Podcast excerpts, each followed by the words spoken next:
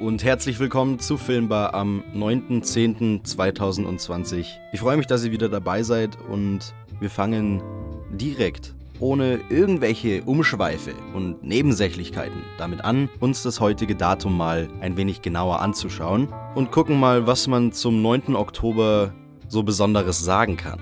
Ja, ich würde sagen, wir fangen dann direkt mit einem Geburtstagskind an, nämlich John Lennon. Der wäre heute 80 Jahre alt geworden. Ich finde es immer wieder erstaunlich, wie eine Person oder eine Gruppe von Personen so bekannt werden kann, dass basically jeder Mensch der Welt den Namen kennt. Die sind dann sowas wie Repräsentanten der menschlichen Rasse, könnte man fast schon sagen. 1977 sind von der NASA die Voyager Zwillingssonden losgeschickt worden und darauf hat man in der Hoffnung, dass irgendeine außerirdische Lebensform diese vielleicht findet, sämtliche Daten um unser menschliches Leben gespeichert, also auf einer Schallplatte, die man an diese Sonde angebracht hat. Da sind diverse Bilder zu sehen, die unseren Planeten und uns Menschen als Lebewesen darauf beschreiben, Klänge des Planeten und der Menschen. Also ähm, vielleicht der Amazonas-Regenwald ist, glaube ich, darauf zu hören. Sprachen der Menschen, da sind Grüße in 55 Sprachen der Welt drauf. Und Musikstücke, von Beethoven, Mozart bis hin zu Chuck Berry und Louis Armstrong. Ja, das Stichwort Repräsentanten der menschlichen Rasse hat mich da jetzt gerade an diese Schallplatte erinnert. Und ich finde das mega interessant. Jetzt stellt euch mal vor, eine außerirdische Lebensform findet und dekodiert diese Schallplatte und weiß dadurch, dass es uns Menschen gibt. Oder gab, je nachdem, wann die Platte gefunden wird. Aber leider werden wir das wahrscheinlich nicht mehr erfahren, ob die Voyager-Sonde jemals gefunden wird, weil in ihrer Flugzeit, die jetzt schon mittlerweile fast 50 Jahre andauert, hat sie eine Entfernung zurückgelegt von 22 Milliarden Kilometern. Licht- und Funksignale würden einen Tag brauchen, um diese Entfernung zurückzulegen. Außerdem wird ihre Batterie immer schwächer und die Wissenschaftler der NASA vermuten, dass Voyager noch bis 2023 Saft hat, um Daten an die Erde zu schicken. Danach kann man bis 2030 schätzungsweise noch ihren Standort nachvollziehen und dann geht aber auch schon das Licht aus. Das Team würde sich wünschen, dass die Sonde noch bis 2027 voll datenempfänglich ist, weil in dem Jahr wäre das 50 Jahre Flugzeitjubiläum und es wäre wirklich ganz nett, wenn man das mit einer intakten Sonde feiern könnte. Ich finde, der Gedanke hat was ganz Besonderes an sich. Diese Platte ist das einzige, abgesehen von Radiosignalen und ein paar anderen ähnlichen Projekten auf sämtlichen Raumsonden und Weltraumschrott, was wir von diesem Planeten an Informationen über uns in die Weiten des Weltalls abgeben. Es fühlt sich irgendwie so an, als wären wir ein Glas voller Leitungswasser, was in einem riesigen Ozean vor sich hintreibt. Aber worüber ich eigentlich reden wollte, war John Lennon. Eines der Musterbeispiele für die Make Love Not War Bewegung, welches er aber erst nach seiner Karriere mit den Beatles wurde, erst als er mit seiner Yoko Ono ein Solo-Ding gestartet hat. Und ich möchte jetzt einfach ein bisschen was über die Person, den Menschen John Lennon erzählen, weil wir alle kennen den Namen, aber was steckt wirklich dahinter? Wer war dieses kreative Genie, das zusammen mit Paul McCartney eine der wichtigsten und bedeutendsten Musikgruppen der Welt etabliert hat? Das Kind John Winston Lennon war ein Schüler, der sich einen Spaß daraus gemacht hat, seine Mitschüler zu unterhalten, indem er seine Lehrer in Karikaturen auf den Arm nimmt.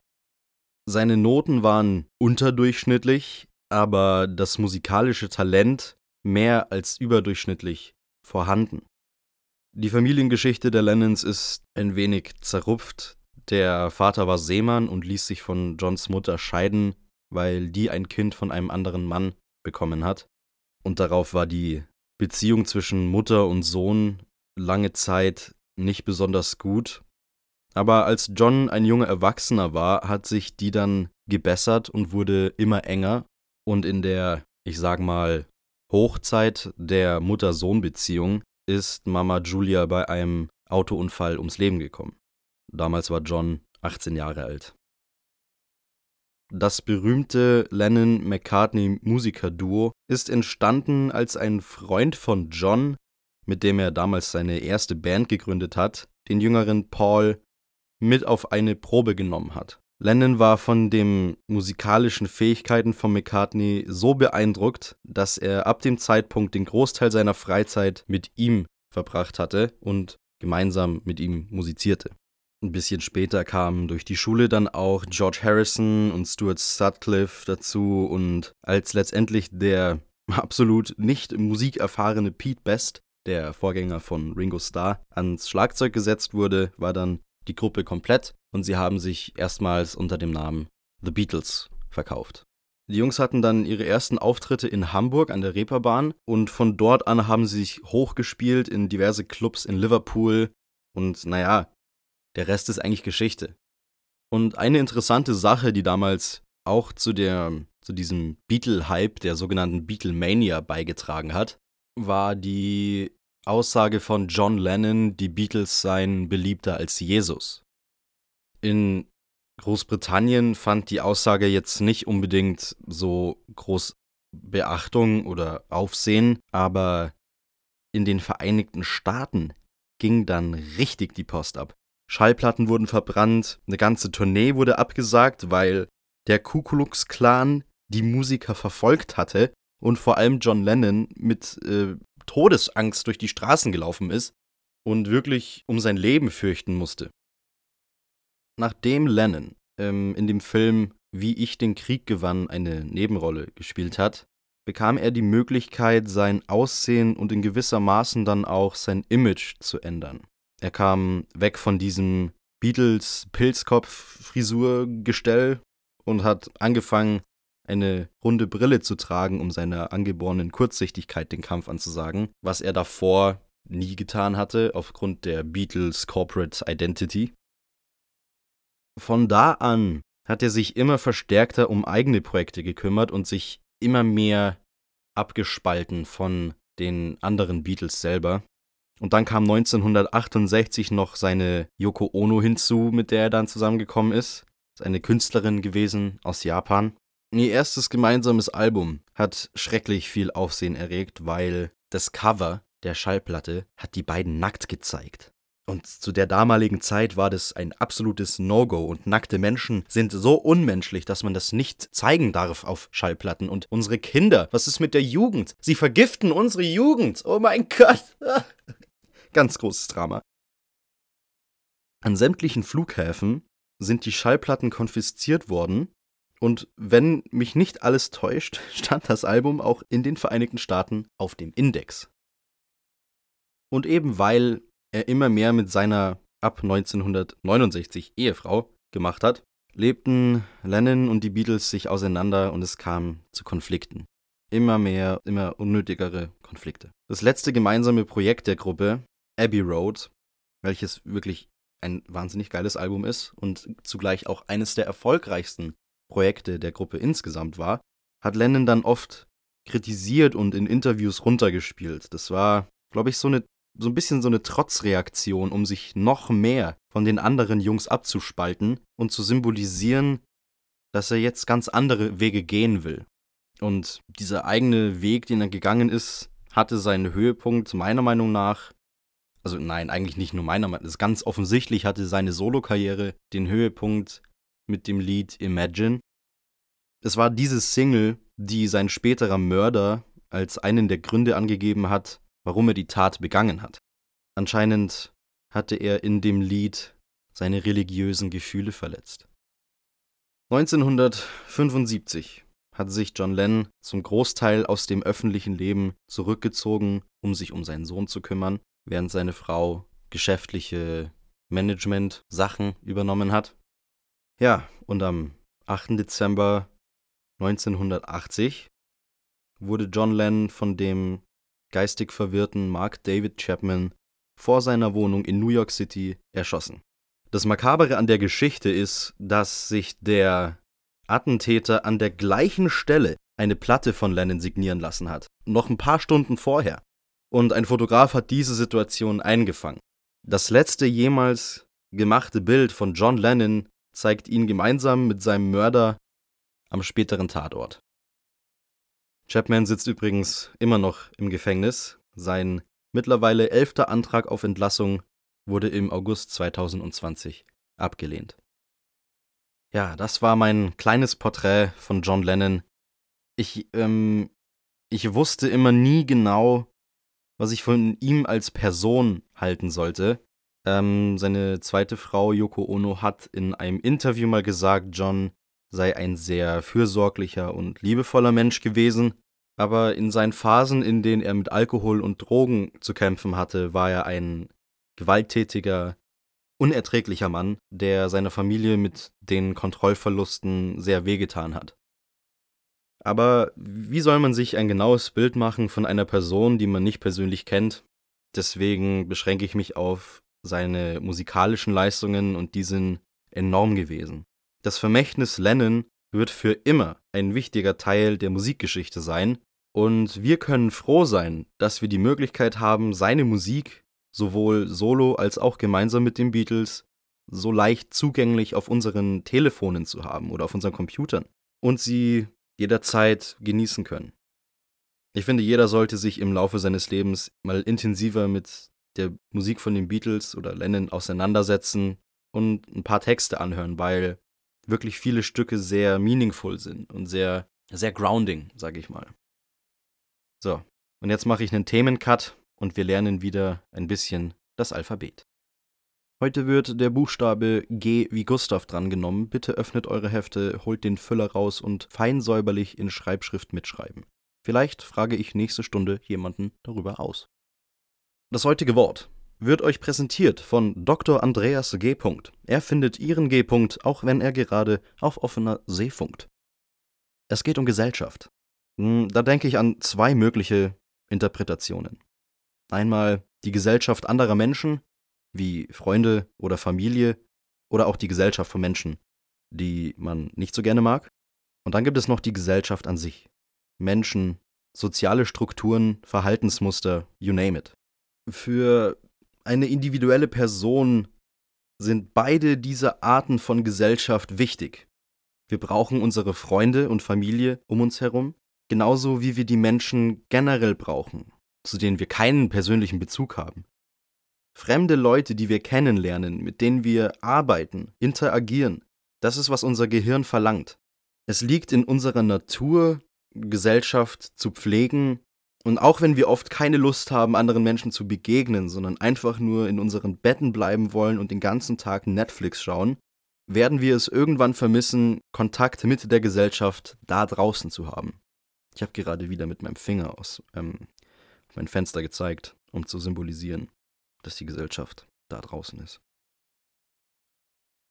Und wo wir gerade beim Thema Kontakt mit der Gesellschaft sind, ihr habt bestimmt schon mal davon gehört, dass man sagt, die Wikinger wären die ersten Menschen gewesen, die von außerhalb Amerika entdeckt hätten und nicht Christoph Kolumbus.